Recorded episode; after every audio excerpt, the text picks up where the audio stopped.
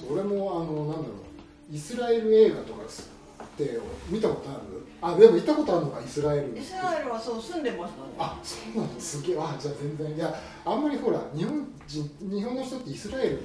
のことって知ってる人ってあんまりいないから、どんな国かもわかんないし、ね、なんとなく怖いっていうイメージしかないんだけど、そういうとこってすごい気になるしでほらガザ地区とかあっちのパレスチナの方のイメージばっかりだからどんな国なんだろうと思って何本か映画見たんだけどすっごい綺麗であいやめっちゃ都会ですよしかも。あのテルアビブとかで行くと。あテルあはいはい。テテルテルアビブテルアビブ。言いにくいね。めっちゃ都会だし今ガザ地区行くともう砂漠なんですけどでも私も全然最初イスラエルに行った時何の情報もないんででもテレビではガザ地区の戦争とかやってるイメージしかなくて。なんかホテルがあるのかないかも分かんないんでテント担いで行きましたからね。最終イスラエル行く時は。テントさえあればなんとかなるかな女が一人でテントで寝る。テントがついてもうなんかあのイミグレーションっていうかあの空港でテントとか広げさせられてこれは何をするんだみたいな。泊まりますみたいな。えでも怖い思いしたこととかない？何回かありますね。えどどんな？山賊に絡まれたりとか。いやそれはラオスですね。山賊がやもうなラオスのあの首都みたいな町があるんですけどそこからさらに上の方に行くとなんかあのハッピーなピザが食べれるっていうことで。ハッピーなピザが食べれる。じゃあ行こうみたいな。でもなんか乗り合いのバスみたいなので外輪とかなんかって行くんですけど途中はすごい山なんですよ。でそこで行くともう山賊がいて なんかもう金をよこせみたいな。えそれでどう金じゃあ。いやもうに逃げ逃げました。思いっきり逃げました。金っていうかもう銃とか持ってるんですよ。だって本当に。で銃とか持って本当に山賊なんですよ。なんていうか普通の人だったらなんかまだちょっとごめんとかって言えばなんか許してくれそうな感じあるんででももう本当に人類じゃないみたいなあもう人手なしとかそういうか山男みたいななんていうかあもう本当にそういう野蛮な伝わらないみたいな。あうん、なんか人を殺すことは何でもないみたいな。本当に人を殺すことは何でもない人なんだなっていうのがもう分かるような人。でもう銃を持って降りてきました山からもう本当にやばいじゃない逃げ逃げましたけどねーすげえな。いやそれすごい。えでもばえそれは 10, 10年ぐらいずっと。あ何何年ぐらいやってた10年ぐらいです10年ぐらいえいつぐらいからいつぐらいまで？えっと二十歳223ぐらいから10年ぐらいです、えそれをどうどういうきっかけでバックパッカーやろうってなったの？きっかけはあの私もともと石川県で生まれてるんですよ。で石川県で生まれて中学校卒業とともにまこっちに出てきてて、まあ、大阪とか東京とか出てきてであのなんだろう 10, 10代の頃はまあなんかいろいろ家出みたいな感じだったんでこうお金を稼ぐためになんかいろいろやったりまあなんか変な悪いことにも手を出したり結局したあげくなんかなんだろうすごい貧乏だったんでなんかこうやっぱり最終的に憧れはいいところに住んでいいブランドを持ってなんかそういう女そういうのももうステータスみたいななんかそういうんじゃないかなみたいなこう10代の最後ぐらいの時に思ってでなんかそういう暮らしをしてたんですよ。実際になんかこう水商売をしながらなんか30万のやつに住んでで持ってるものはブランド物みたいな。でなんかそういう生活をしてた時にあのなんかこうポールダンサーをやってる女の子がいるんですけどなんかその子が「いやあやちゃんにぜひ連れなんかこう連れて行きたいところがある」みたいな。でそれがタイだったんですけどタイのカオサン通りっていうところだったんですけどなんかそこに1泊150円ぐらいの宿でバックパッカーが世界中のバックパッカーが集まる宿があってそこでもやっぱりあやちゃんいいと思うんだよねみたいな。なんか当時の私に言ったんですよ。今だったらなんか分かる気がするんですけどなんか当時もう全身ブランドで固めてたアホみたいな私によくそんなこと言ったなと思って。でもその子はいまあ、未だにすごい付き合いがあるんですけど。で、まあ、その子と一緒に行ったんですタイに。それが最初で。で1週間ぐらいですかねいてやっぱり私はこういう生活の方が合うんだなみたいな。でも帰ってきてもうそこを家を引き払って全部売ってもう全部売ってそのお金で旅に出ました。それがじゃあ20代前半ぐらい。20代。面白い。そんなそんな過去いや結局なんかこうダメ人間ダメ人間っていうかそういう人間はそういう道にやっぱ惹かれるんだなと思ってもともとはそういうのに興味があったわけだよ。10代の頃はまあ親元にいた時はすごいなんかこう窮屈な生活をしてたわけです。なんかこう家もすごい貧乏だったしなんかそれが田舎だしみたいな。それが嫌で都会に出てきてでもこう都会の悪いことにいっぱい手を染めて結局それが一段落したと思ったら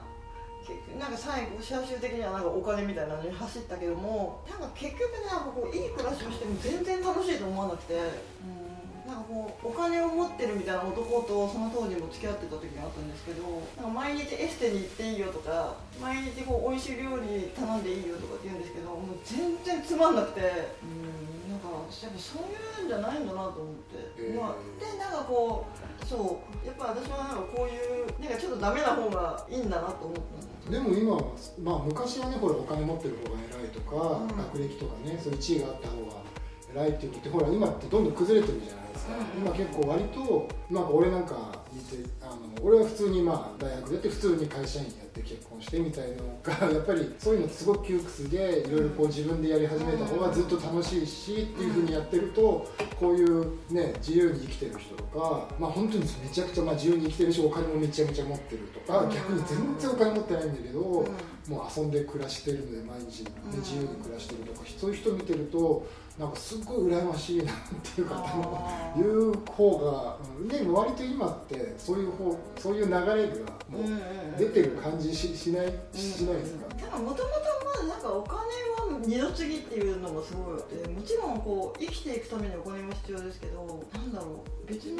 なんかそれよりもなんか例えばそうよくと女友達と話すんですけどすごいお金女友達とかやっぱり彼氏の条件とかってやっぱりこうお金を持ってるとかっていう子とかもいるんですけどなんか私は例えばなんかコンビニの前でラーメンとか一緒に食ってる方が楽しいんじゃないかなとか思ったりとかなんかそうですね。そういう感覚ですかね。い今でも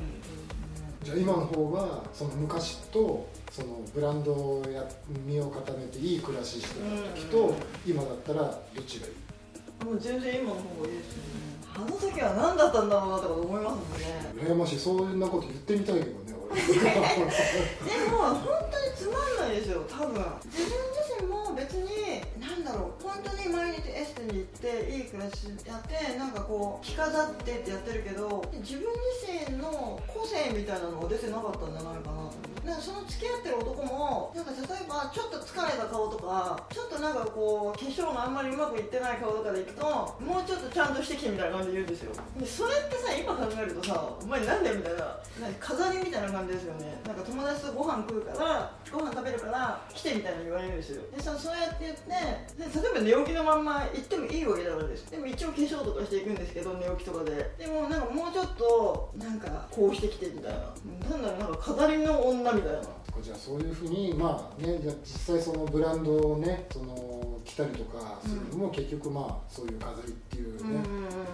じゃあこれからこれからその目指していく、まあ、バーレスク含めてどういう方向をめこう目指してるかなんですかね、まあでも今バーレスクダンサーでおばあちゃんにもなってもやってるかっていうとやってないと思うんですよ。でなんかそれはでもプロとして違うんじゃないかっていうふうに言われるんですけどなんか好きなことを貫いてずっとやっていかなきゃプロじゃないじゃんみたいな感じで言われるんですけど自分が多分こう興味のあることをずっとやっていきたいんでそのなんか今バーレスクダンサーやってるから一生バーレスクダンサーでやるっていう気持ちがなければプロじゃないって言われればそうじゃないのかもしれないけどでも別に象みたいなのがコロコロ変わってってもいいなと思うずっと別にやる必要はないんじゃないかなと思って。で最終的にはなんか無人島とかで住みたいですよ無人島とかに住みたいですああで寂しいじゃん。さ酒飲んで一人で飲むと寂しいって言ってる。言ってなかったら無人島が。いやでもやっぱりあのじゃあ昔から思うのはあの昔からこの男とか聞かれると無人島で生活でできる人なんですよいやでも朝起きてお腹減ったって言ったらじゃあちょっと待ってよとかって言ってなんかこう海とかに行って魚を釣ってきてみたいな。なんかそういうことができる人がタイあープいいなと思う。あじゃあ頭がいいとかそういうスマートな感じよりもちょっとこうにこうワイルドな、ね生きる能力がある人。生きる能力がある人。あ生きていくあれがある人もいいですよねあれ今ってあれ結婚はしてない結婚してない。あ結婚してない、うん。彼氏は？彼氏はいいない。ですねいない。なんで今ちょっと僕迷迷った？りそれっぽい人がいるいないいないいない。けどでもこういう仕事をしてると出会いがたくさんあったりとかいろいろこう誘われたりとかねすることがある。あそうなんだ、うん。まあそれはね本人がそう思ってるかもしれないけどそういうのありそうだけどね。誰も誘ってくれないですよねでもまあなんか別になくていいかなと思う。うん。なんかそういう男女の関係が入ったら絶対にいい友達でいられなくなるんで、なんかもう付き合いが切れてしまったら悲しいじゃないですか。いなくていいですこんな話が切るのはいやむしろだってバーレス多分バーレスクを見ああいうその俺なんかも初めていてうん。見るとやっぱりなんだろうすごくこう性的な魅力を感じたりとかもやっぱり男だからあるじゃないですか、だけど多分やってる方あやさん的にはうん。いろいろこう表現の手段だったりとか、その自分のその踊りを見てほしいとか、うん。盛り上がってほしいとか楽しませたいっていう気持ちもうんうん。ねすごく感じたんだけど、うんそういうなんだろう多分見る人によっては あのストリート同じ感覚で見てるような人もいると思うんだけど、うん。そこら辺ってなんだろうこういやこういう表現として見てほしいっていうこだわりがあったりするのかそれともいや別にそれは見る人が受け取り側がそれは決めればいいと思うのかそれともいなんかあやの最初始めた頃はなんかうんエロいダンス踊ってんだろうとかみたいな感じで言われるとなんかこうムカついたりとかなんかただ別に私はこうなんだろうただできたいだけの女みたいな感じで思われるわけじゃないです。でもなんかそれが嫌でいやバーレスクは違うと。もうああれはもう表現だしもう一種のアートだみたいな一生懸命なんかそう思ってた時期もあったけどもだから今は別にエロでいいんじゃないかなと思います。うん、なんか別に見てる人がエロだと思えばエロでいいしそもそもだっておっぱいとか出してるのにエロエロじゃないって言われたら違うじゃないですか。エロかったよって言われたら素直にありがとうって思いますねあじゃあもう受け取り側がそれは自由にうん。受け取ってくれればいいかなっていう感じ、全然楽しんでくれればいいかな。と思う、うん、なんか難しく考えて振られるよりはなんか楽しんでくれれば。